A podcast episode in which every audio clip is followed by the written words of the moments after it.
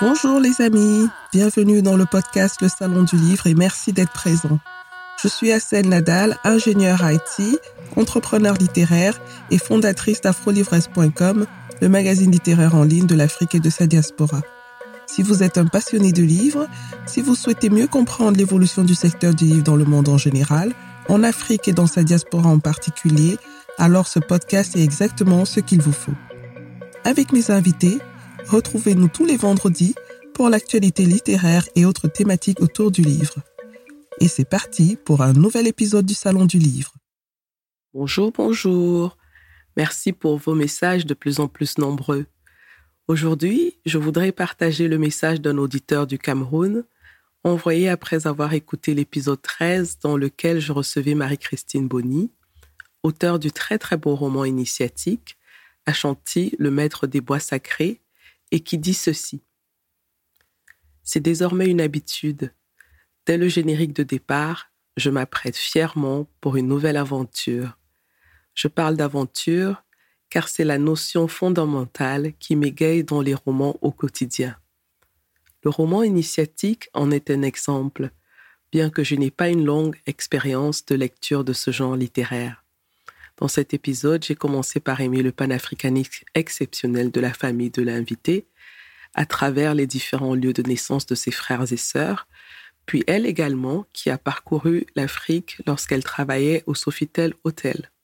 J'ai été également séduit par la volubilité de l'invité, par son aisance à décrypter ou à expliquer un événement. Au-delà de son art d'écrire et de raconter, je la trouve bonne oratrice. J'ai aussi découvert dans cet épisode une aventure professionnelle d'auto-édition avec quelques techniques marketing. Très cher auditeur anonyme depuis le Cameroun, merci pour ce beau message. Je suis ravie de savoir que ce podcast vous inspire et qu'il vous permet de découvrir de nouveaux auteurs et aussi d'apprendre de nouvelles choses dans le domaine de l'auto-édition. Si, comme cet auditeur, vous avez envie de partager votre expérience d'écoute de ce podcast, n'hésitez pas à m'envoyer un message que je lirai volontiers, bien sûr, dans un épisode.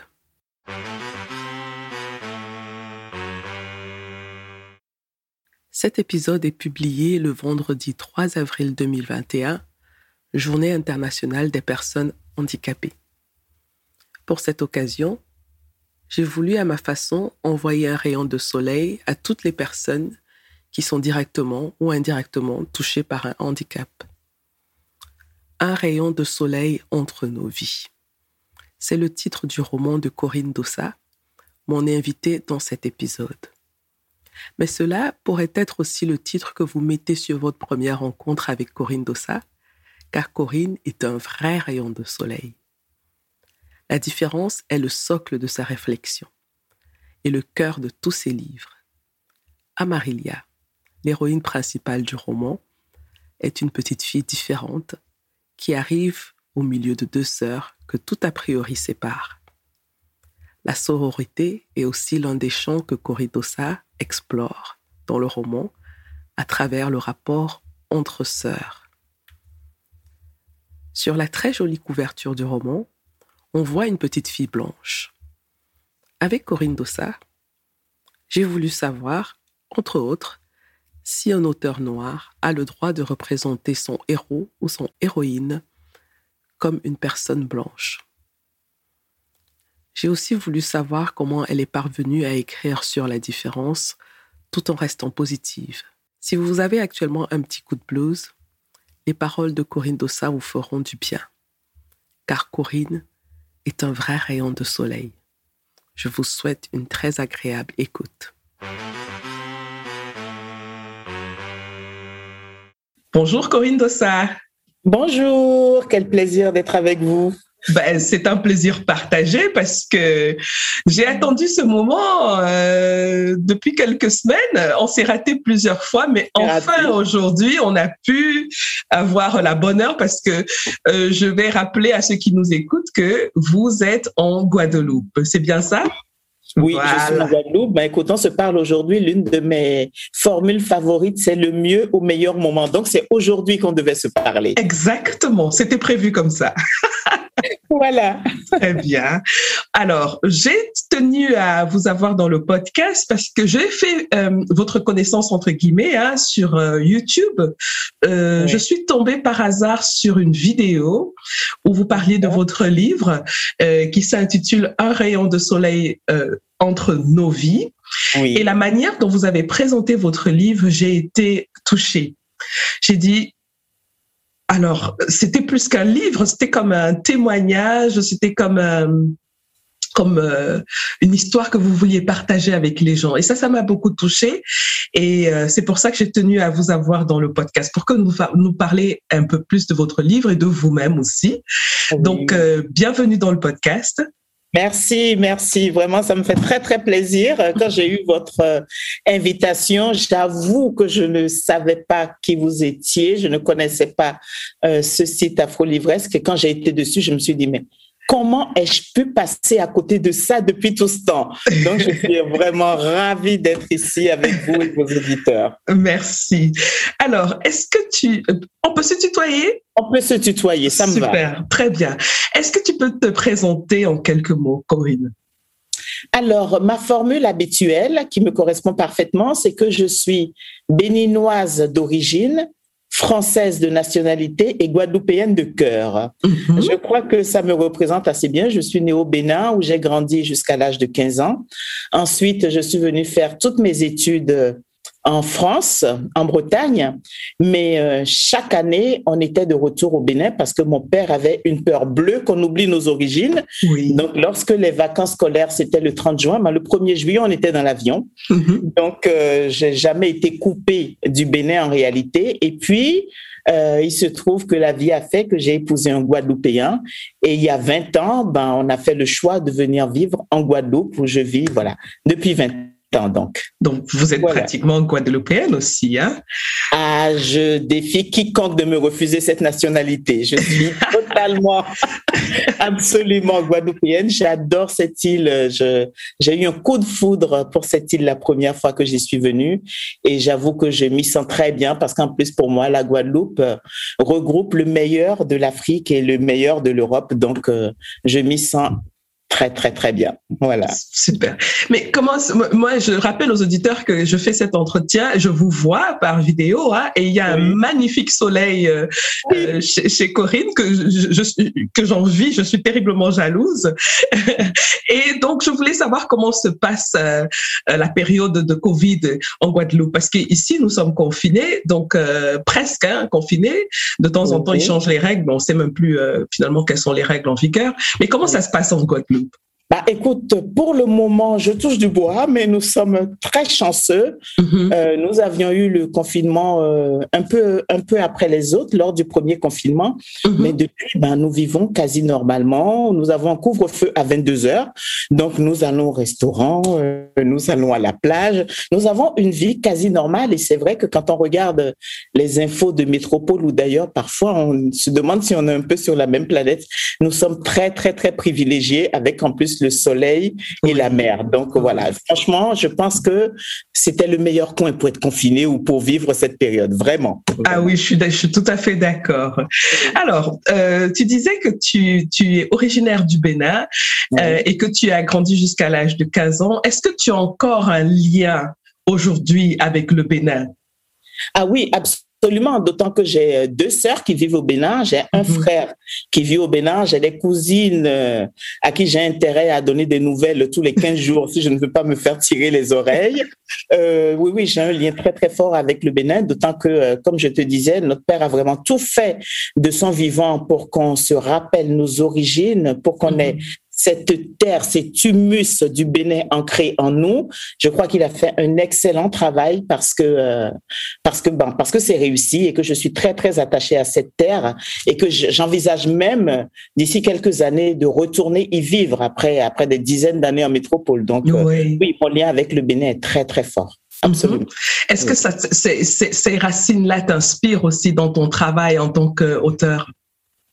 Alors, c'est assez, euh, Oui et non, parce que euh, en tant qu'auteur, euh, mes sujets me viennent de l'observation d'une scène, euh, de la lecture d'une phrase, d'une affiche. Donc, ça n'a pas forcément un lien avec le Bénin.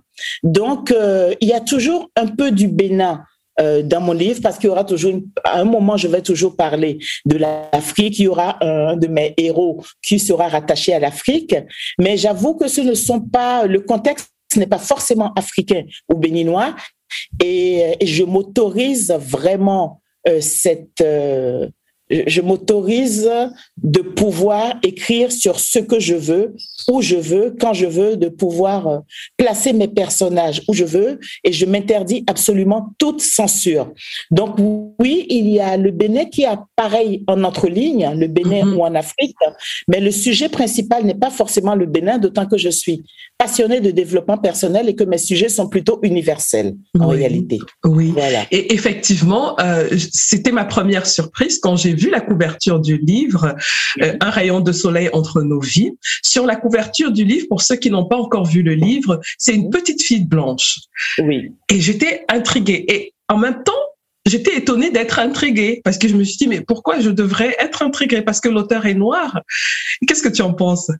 Ben, j'en pense que cette couverture m'a causé quelques soucis. Ah oui. Parce que quand le livre a été accepté aux éditions Erol, euh, très rapidement, moi j'avais évidemment euh, un titre en tête, j'avais une couverture en tête, puisque j'ai besoin de ces supports pour euh, commencer mon écriture. Et très rapidement, on m'a dit, bon ben oui, c'est très bien, vos propositions, mais le choix final se fera en coordination avec le service marketing. Donc, il y a très peu mhm. de chances que le choix euh, final soit le vôtre en ce qui concerne le titre et, euh, et la couverture.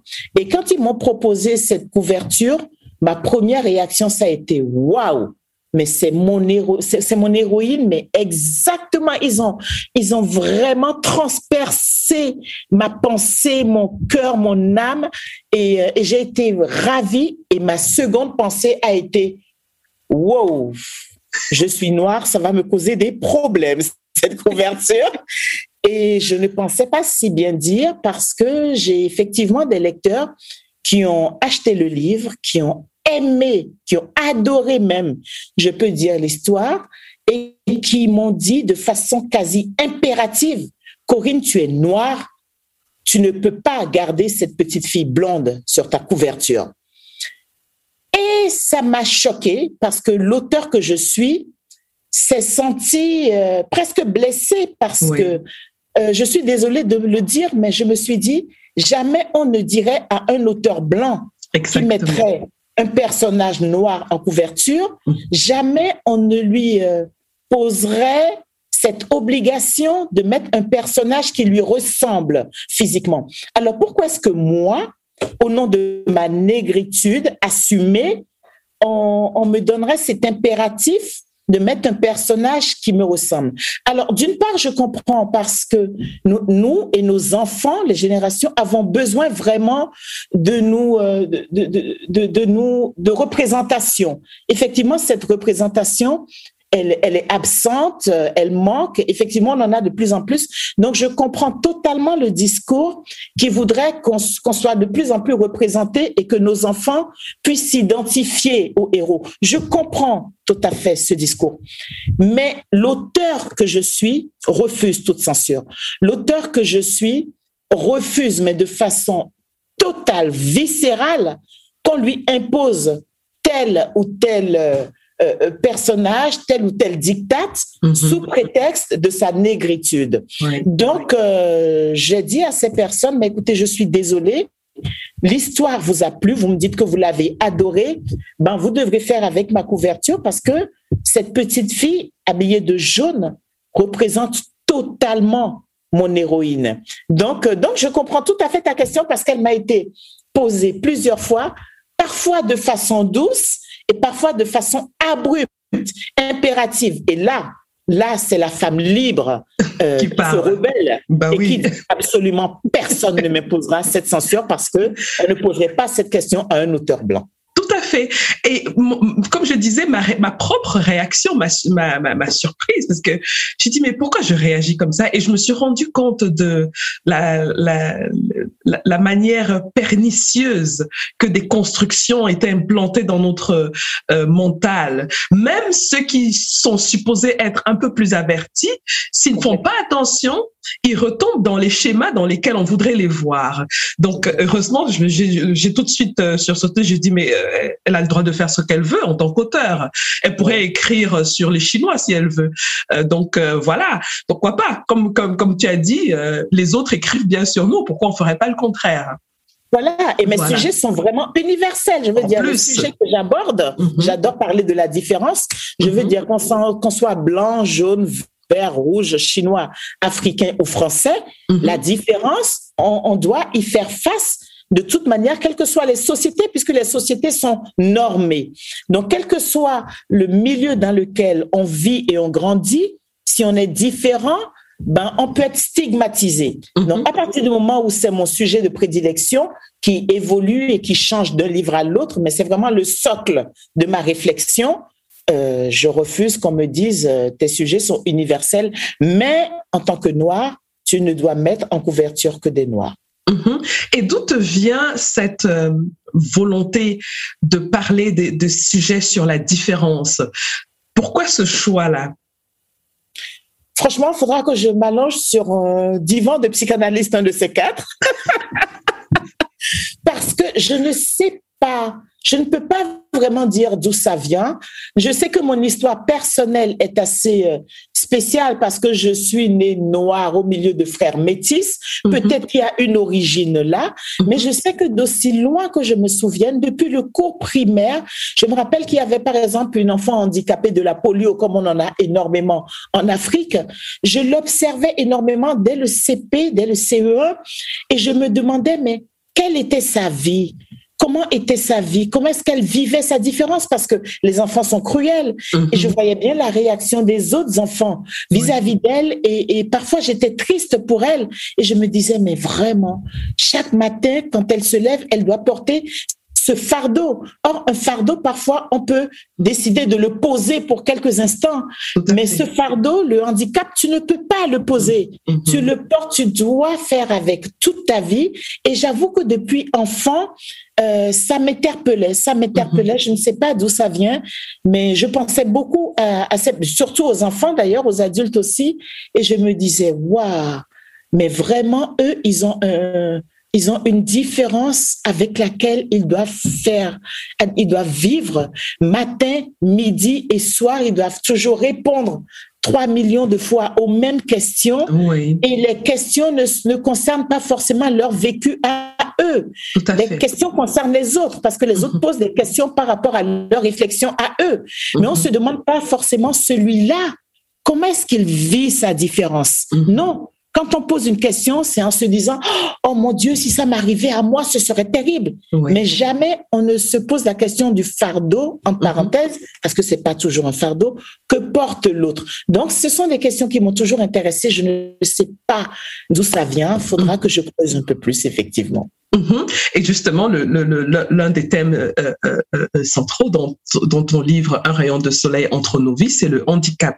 Alors, parfois, on a des parents qui disent que on, ne dit pas handicap, on dit euh, personne différente. Donc, je ne sais pas très bien comment, comment, euh, quel terme euh, définir, mais de temps en temps, je vais utiliser handicap pour qu'on on se comprenne. Donc, est-ce que c'est le cas déjà? Comment tu, tu, tu abordes cette question-là déjà dans le vocabulaire, dans le langage? Euh, je parle franchement en fonction des circonstances. Mm-hmm. Je parle de handicap, je parle de, de différence.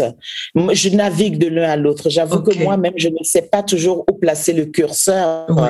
Et en fonction de la personne que j'ai en face, je sais si le mot handicap lui convient, si je peux m'autoriser à l'utiliser ou s'il faut parler de différence. Vraiment, je navigue à vue. D'accord. Mm-hmm.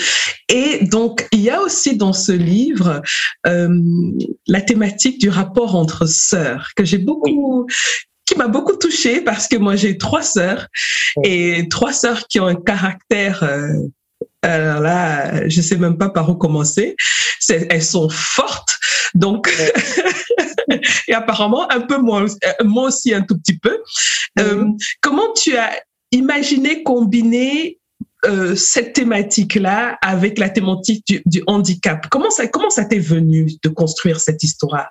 Euh, Vraiment, cette histoire, je l'ai écrite dans un état de grâce absolue. C'est-à-dire que justement, s'il y a une chose que je n'ai pas faite dans cette histoire, c'est de la construire. Mm-hmm. Réellement.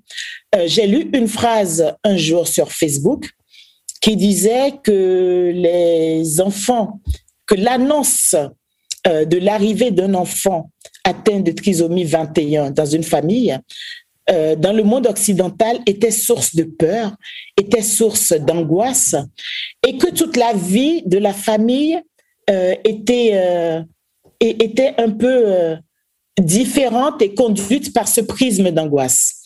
Alors que la même annonce, dans certaines tribus d'Amérique latine, était source de bonheur et de joie, Mm-hmm. Parce que dans ces tribus, ces enfants euh, atteints de trisomie 21 étaient considérés comme une passerelle entre les hommes et les dieux. Parce que la trisomie 21, en fait, c'est un chromosome supplémentaire qu'on a, qu'on a. Et pour eux, c'était un supplément d'âme. Alors que pour les sociétés occidentales, c'était un moins. Mm-hmm. J'ai lu cette phrase ça m'a le piné dans la tête toute la nuit et je me suis dit c'est vraiment l'histoire du verre à moitié vide et à moitié plein parce que factuellement l'annonce est la même. Exact. L'annonce de l'arrivée d'un enfant différent. Mm-hmm. Mais simplement, notre histoire personnelle, le contexte social dans lequel on vit, va faire que l'interprétation va être non seulement différente, mais même opposée. Et la vie des personnages, de la famille, de l'enfant tout va être, tout va être mieux ou moins bien. Ça ne veut pas dire que dans cette tribu d'Amérique latine, tout est rose et il n'y a pas de complications parce que ce sont des problématiques extrêmement difficiles à aborder. Avoir un enfant différent, c'est très difficile. Mais je me suis dit, voilà, factuellement, les annonces sont les mêmes. Et le lendemain, je me suis réveillée à 4 heures en me disant, ben, écoute, je vais écrire un livre euh, où je vais faire naître un enfant différent dans une famille occidentale, il va y avoir tout un chemin initiatique pour arriver peut-être à la conception de cette tribu d'Amérique latine. Donc, je me suis lancée dedans sans construction, sans plan, sans rien. Mm-hmm. La seule chose, c'est que je voulais que euh, cette femme qui allait avoir cet enfant, je ne la voulais pas très sympathique, ça je le savais, et je, me suis, je suis quand même auteur et je sais que euh, les personnages, l'étude des personnages, l'étude des caractères est très important euh, parce que j'aime procurer des émotions. Donc à partir de là, je me suis dit, si cette première sœur est plutôt antipathique, il faut que je lui oppose une autre, une sœur, un autre personnage qui sera sa sœur et qui sera l'opposé d'elle et je vais les faire évoluer. Je mm-hmm. suis vraiment partie juste de ça et c'est vrai que vraiment j'ai été très surprise parce que j'avais beau savoir que tout auteur parle beaucoup de lui et beaucoup plus de lui qu'il ne le pense. Euh, quand j'ai eu des personnes qui me connaissaient, qui connaissaient mon histoire, qui ensuite m'ont dit, ah ben Corinne, tu as parlé de telle, telle, telle, telle personne, tu as dit telle, telle, j'ai été sidérée parce que au moment de l'écriture, je n'ai pas consciemment penser à moi, à mes mm sœurs ou à des personnages proches. Pour moi, c'était vraiment des personnages totalement fictifs, mais j'ai dû me rendre compte qu'effectivement, la thématique de la sororité a été très, très, très forte dans ma vie personnelle mm qu'effectivement, ce n'est absolument pas un hasard oui. si j'en ai parlé dans ce livre-là. Oui, oui. Et effectivement, euh, sans qu'on ne s'en rende compte, hein, on, on, on, porte des choses en nous qui peuvent sortir par des moyens assez curieux. Et c'est, c'est le monde en face qui nous met un miroir et qui nous dit, regarde, ça c'est toi. Donc je pense que c'est un peu dans, ce, dans, dans cette situation-là que tu t'es retrouvé quand Complètement. Complètement. J'ai, j'ai notamment deux amis qui m'ont dit, oulala, là là, Corinne, j'en sais beaucoup plus sur toi et les tiens depuis que j'ai lu ton livre. Je dis, mais non. Et quand tu m'as donné des exemples concrets, j'avoue que j'ai dit, oh mon Dieu, j'ai dit tout ça. bien que ce soit un roman. Ce, n'est pas une, ce n'est pas une, œuvre autobiographique. Absolument pas. Mhm. C'est vraiment un roman, mhm. mais tout romancier met beaucoup de lui dans ses romans et puis nos romans se nourrissent de nous, de notre vie, de notre vécu, de nos expériences. Mhm. Donc voilà. Donc, mais c'est totalement un roman, hein, vraiment. Alors, est-ce que tu peux nous faire un petit résumé du livre, mais sans donner l'essentiel, juste pour qu'on ait une idée de quoi parle le livre ah, dommage que j'ai pas la quatrième de couverture pour vous la lire. Alors, c'est l'histoire donc de deux sœurs, l'une qui, euh, qui, qui a un rêve de maternité depuis très très très longtemps, et l'autre euh, une femme libre, bouillonnante, qui a toujours été euh, très très précise et concrète sur son refus de la maternité. Elle, veut une vie libre et elle a totalement exclu de sa vie cet aspect maternel, en toute conscience et en toute acceptation. Et voilà que cette sœur euh, qui refuse la maternité tombe enceinte par hasard et elle fait ce qu'on appelle les grossesses. Euh, oh là là, c'est quoi le terme? Ces grossesses qu'on découvre à 5-6 mois. Oui, voilà. Les, les, dénis de grossesse. Les dénis de grossesse, mhm. exactement. Donc, elle découvre à 6 mois euh, qu'elle est enceinte, donc impossibilité d'avorter, de faire marche arrière, et elle se retrouve contrainte de mettre un enfant au monde et cerise sur le gâteau. Du coup, je pense pas que pour elle, ce n'était pas vraiment un gâteau. Elle se retrouve avec un enfant différent. Et, euh, et l'autre sœur, donc, qui, elle aurait tellement voulu avoir euh, un enfant. Euh, ben, elle est jalouse d'abord parce qu'elle trouve que décidément la vie est injuste parce qu'elle aurait adoré, elle, tomber enceinte. Et donc, euh, tout le roman va parler du rapport entre les deux sœurs mm-hmm. qui vont être très conflictuelles. Mm-hmm. Et, euh, et ensuite, euh, ensuite ben, dans une histoire, dans un roman, il n'y a pas qu'une histoire. Il y en a deux, il y en a trois, il y en a quatre. Mhm. J'ai voulu parler dans ce roman euh, d'amour. Justement, c'est ce que j'allais dire. Voilà, de sororité et, et, de beaucoup, beaucoup de thèmes. Oui, malgré le, le, le, le propos qu'on a eu tout à l'heure qui parlait du handicap, qui peut penser que le roman est lourd, qu'il est triste, qu'il est. Je trouve qu'il y a beaucoup d'amour dans ce roman-là. Il y a beaucoup d'amour, même euh, pas seulement l'amour euh, euh, pour pour l'enfant, mais euh, c'est comme ça que moi je l'ai perçu. Hein. Cet enfant est aussi en, en quelque sorte une personne qui porte cet amour-là, qui peut-être n'était pas visible avant entre les deux sœurs. Donc, euh, je pense qu'il y a euh, beaucoup d'enseignements, beaucoup de douceur aussi dans, dans, dans ce roman. Et j'invite tous ceux qui nous écoutent à, aller lire le roman Un rayon de soleil entre nos vies. C'est un très beau roman. C'est vrai que j'ai eu une amie qui a mis du temps à lire le roman parce qu'elle me disait oh là là, mais ça parle de différence. J'ai peur, je ne suis pas tranquille avec ce thème-là, je ne suis pas à l'aise avec ce thème-là. Et elle a mis beaucoup de temps à le lire. Et mhm. finalement, elle l'a lu. Pourquoi? Parce que j'ai vécu une aventure extraordinaire avec ce roman. Mhm. C'est-à-dire que que ce soit euh, les journalistes, les blogueuses, les lecteurs, les lectrices, j'ai eu des retours de, de lecture absolument extraordinaires. Et c'est à force de voir tous ces commentaires positifs, oui. qu'elle s'est décidée à ouvrir le livre et elle m'a dit, oh mon Dieu, Corinne, qu'est-ce que c'était beau, qu'est-ce que c'était rempli d'amour touchant, je ne m'y attendais absolument pas. Et elle a adoré le livre et je crois que c'est l'une, je, peux même la, la, prendre pour responsable de communication aujourd'hui parce que elle l'a offert, elle en a parlé, elle l'a porté au nu. Et c'est vrai que ce livre, il fonctionne beaucoup grâce aux bouche à oreille et pour mhm. un auteur, c'est quand même le compliment suprême. Vraiment. Tout à fait, tout à fait. Moi, j'aime beaucoup. C'est un peu comme un petit bijou comme ça qu'on a posé quelque part, et puis qui, mais un bijou vivant. Moi, je trouve que le livre est quelque chose de vivant et petit à petit, il fait son petit bout de chemin. Euh, le, livre est arrivé chez moi sans que je ne, je ne l'ai prévu. Hein. Vraiment, c'était euh, comme ça par hasard. Donc, euh, il y a quelque chose de parfois un peu mystique hein, sur les livres. je suis tellement d'accord avec toi. D'ailleurs, je, je, dis souvent que Amarilia, qui est mon, mon héroïne, je dis Amarilia, elle choisit elle-même ses lecteurs, elle choisit elle-même ses journalistes, elle choisit elle-même ses blogueuses parce que, comme toi, regarde comment tu m'as contacté, je ne connais, je ne te connaissais pas, je ne connaissais pas ce site. Tu peux pas savoir le nombre de personnes qui m'ont contacté que je ne connaissais absolument pas, qui sont arrivées à moi par je ne sais quel biais et qui m'ont dit qu'ils sont, ils ont entendu parler de moi, de ce livre, qu'ils l'ont lu, qu'ils en sont tombés amoureux et qui m'ont contacté pour une interview ou pour en discuter ou, qui m'ont dit l'impact que ça a eu sur leur vie, sur leurs relations. Je me dis, mais Amarilia, cette petite, il y a de la magie en elle. De toute manière, si tu as lu le livre, tu sais de quoi je parle. Il y a de la magie en elle et je me dis, ben, la magie se poursuit parce qu'elle choisit elle-même ses lecteurs et, et ceux C'est magnifique. C'est magnifique. C'est magnifique. Alors, tu n'écris, tu ne fais pas qu'écrire, hein. tu donnes aussi des ateliers d'écriture. Je donne des ateliers d'écriture. Alors, euh, tu connais le syndrome de l'imposteur.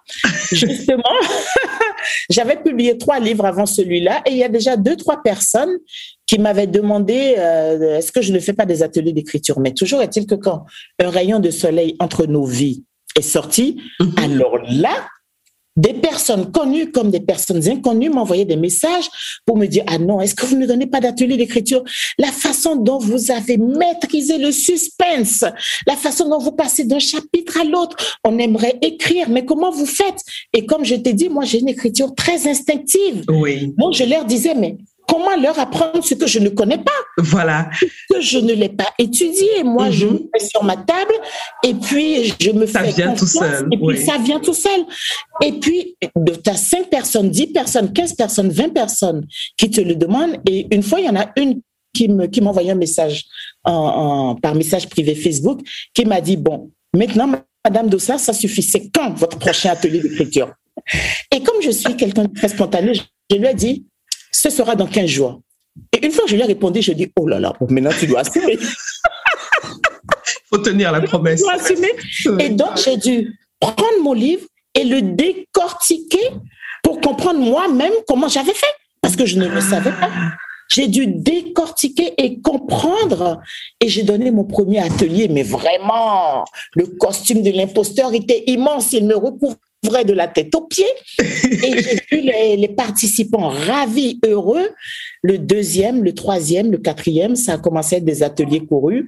Et aujourd'hui, je me suis dit, bon, après tous ceux qui sont passés avec moi, qui sont passés à l'action, qui ont été heureux, OK, je peux doucement, petit à petit, enlever ce costume, me dépouiller de cette peur et me dire que oui, j'ai peut-être deux ou trois, je sais même pas si je peux dire conseils, peut-être astuces, je ne sais pas. J'ai peut-être deux ou trois choses de moi à offrir aux autres par ce biais-là et je prends en tout cas un très, très, très grand plaisir aux ateliers d'écriture. Ben, j'imagine, quand je t'entends comment tu expliques les choses, j'imagine tes élèves en train de déguster tout ça, ça doit être vraiment, vraiment plaisant. Et est-ce que tu les fais euh, en, en, réel, dans, dans, dans des euh, ateliers euh, sur place en Guadeloupe, ou est-ce est que tu fais aussi ben, des ateliers en, ligne? Présentiel. C'était en présentiel jusqu'en mars 2020. Et à partir de mars 2020, euh, ben, ça a été, euh, je l'ai fait en ligne.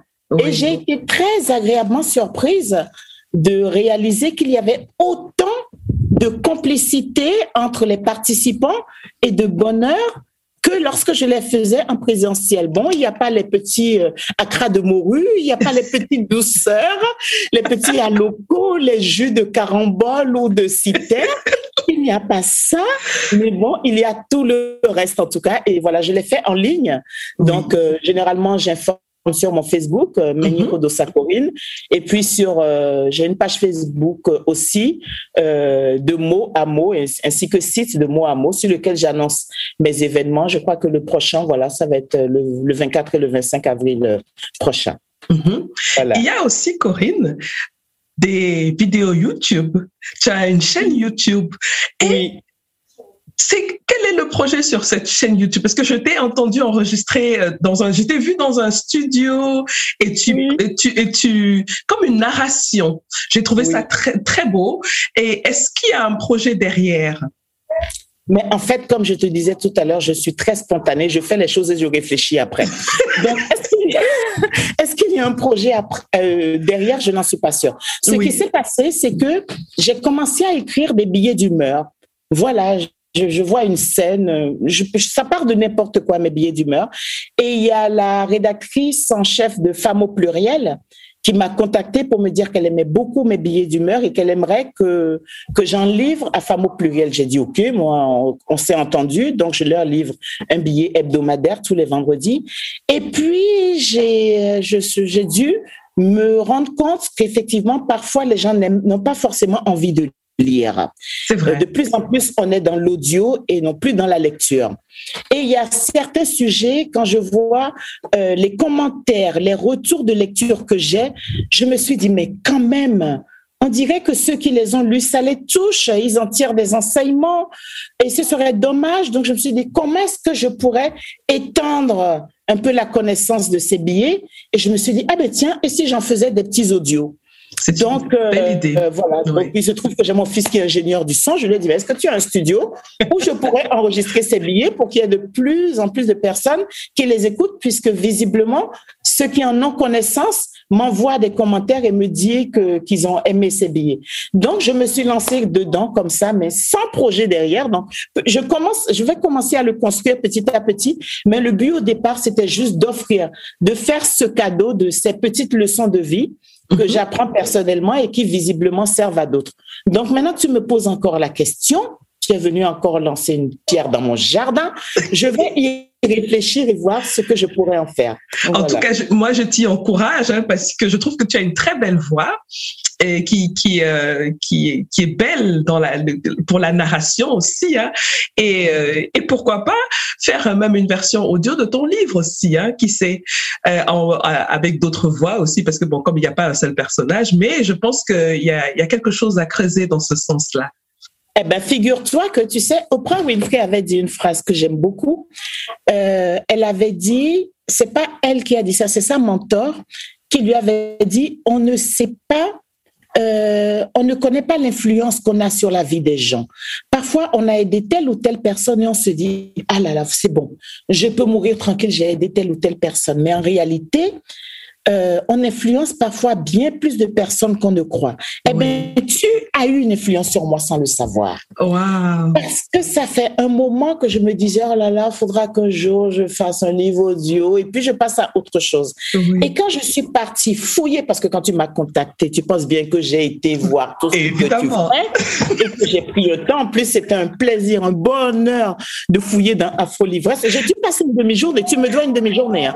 J'ai dû passer une demi-journée de et je me suis dit, ah, mais il y a des livres audio. Ah, mais ah, il faut absolument. Ah ben oui, elle édite ces livres audio. Ah, il faut absolument que je me mette au livre audio. Et voilà, à partir de ça, je me suis dit, ça y est, la décision est prise, je ferai des livres audio. Et eh bien, ça partait de toi. Et ça, oh, tu ne pas. Ben, non, pas du tout. Sur moi, sans le savoir. Oh, c'est magnifique, ça. C'est magnifique. Ça me touche beaucoup parce que, comme tu as dit, on fait des choses et bon, voilà, on les fait par passion parce qu'on aime. Mais parfois, on n'a pas la, la, la, la on, on, on, se mesure on pas, la portée. Oui, tout à fait. Ah, mais je suis contente. Je suis voilà. contente. Et quand le livre audio va sortir, il faut que tu reviennes nous en parler. Absolument. D'accord Avec grand plaisir. Avec grand plaisir. Alors, Corinne, on va bientôt clôturer notre échange. Oui. Euh, est-ce que tu as euh, un dernier mot à dire pour nos auditeurs qui veulent te découvrir, qui ne savent pas encore qui tu es? Euh, Que pourrais-je dire? Je vais dire que nous avons tous des petits cailloux sur notre chemin. Euh, moi, comme les autres, j'en ai eu pas mal. Mm-hmm. Et il y a une époque où euh, je pensais que le bonheur n'était plus possible. Euh, je pensais que ce que je vivais était insurmontable, que j'étais arrivée au bout de quelque chose et que j'avais une partie de ma vie qui avait été lumineuse et que la suivante serait noire ou au mieux grise. Et que non, non, absolument pas. Aujourd'hui, euh, je vis en Guadeloupe, je suis à la mer tous les matins, j'assiste au lever du soleil tous les matins et nous sommes à l'image de cette nature. Le soleil finit toujours, toujours par se relever. Donc, quelle que soit la situation dans laquelle vous êtes, prenez de la hauteur Ce n'est qu'un mauvais moment à passer, mais surtout, le soleil, il est plus lumineux après. Ce n'est pas une façon de parler. Ce ne sont pas des mots qu'on dit juste pour encourager les gens. C'est réel, c'est du, du vécu. Et n'hésitez pas à lire. Parce qu'il y a beaucoup d'auteurs qui sont, qui ont franchi euh, les, les douleurs, les étapes euh, que vous aurez à franchir et qui peuvent vous montrer la voie et qui vous mhm. et qui vous montreront que non, on peut y arriver, on peut sauter les barrières et après le soleil, il est plus lumineux, la vie, elle est plus belle, elle est d'autant plus belle qu'on a connu son côté amer. Alors quand la douceur arrive, elle arrive et elle arrive de façon magistrale. Donc c'est vraiment un message d'espoir. C'est ce que j'instille dans mes livres. C'est pour ça que j'aime parler de différence et d'autres choses. Mais je veux vraiment terminer sur ça. Mes livres parlent de ça et mes conférences parlent de ça. Mes amis, je les saoule sur ça, mais faut croire qu'elles sont maso parce qu'elles reviennent vers moi. Et c'est vraiment sur ce message d'espoir que je veux terminer réellement. Et ce livre, il est, euh, il est lumineux parce que c'est vraiment le, le, message qui est sorti de je ne sais pas où, mais qui apparemment devait parvenir à certaines oreilles, qui est très bien parvenu jusque-là. Voilà. Je n'aurais pas imaginé une plus belle façon de clôturer cet échange. Vraiment, merci beaucoup, Corinne. ta luminosité est contagieuse. J'aurais adoré que tous ceux qui vont nous écouter soient avec nous pour avoir un petit bout de soleil pas le soleil qui est en Guadeloupe, mais le tien qui est en toi. Ah, merci. Et euh, vraiment, merci beaucoup pour cette générosité hein, et cette joie de vivre qui est contagieuse. Moi, j'étais très, très fatiguée parce que ici, il est tard. Oui. Mais euh, là, je, je peux redémarrer une, une nouvelle journée. C'est super. En tout cas, je, je t'attends en Guadeloupe. Je t'y invite. Je serai ton guide. Ah, tu vas adorer mais je te, je t'assure que tu vas me chasser parce que je viendrai, hein. je viendrai, ça c'est sûr et certain. Je viendrai. Avec plaisir, Merci. Merci beaucoup Corinne pour Merci à toi, c'était un plaisir. Voilà les amis, c'est terminé pour aujourd'hui. Merci d'avoir écouté jusqu'au bout. Si vous avez aimé cet épisode, je vous serais vraiment reconnaissante de vous abonner au podcast pour être notifié de la publication des prochains épisodes. Vous pouvez aussi partager l'épisode, y laisser un commentaire ou le noter avec 5 étoiles. Vous pouvez poser vos questions par WhatsApp en envoyant un message au numéro plus 237 6 80 81 54 24. À bientôt les amis.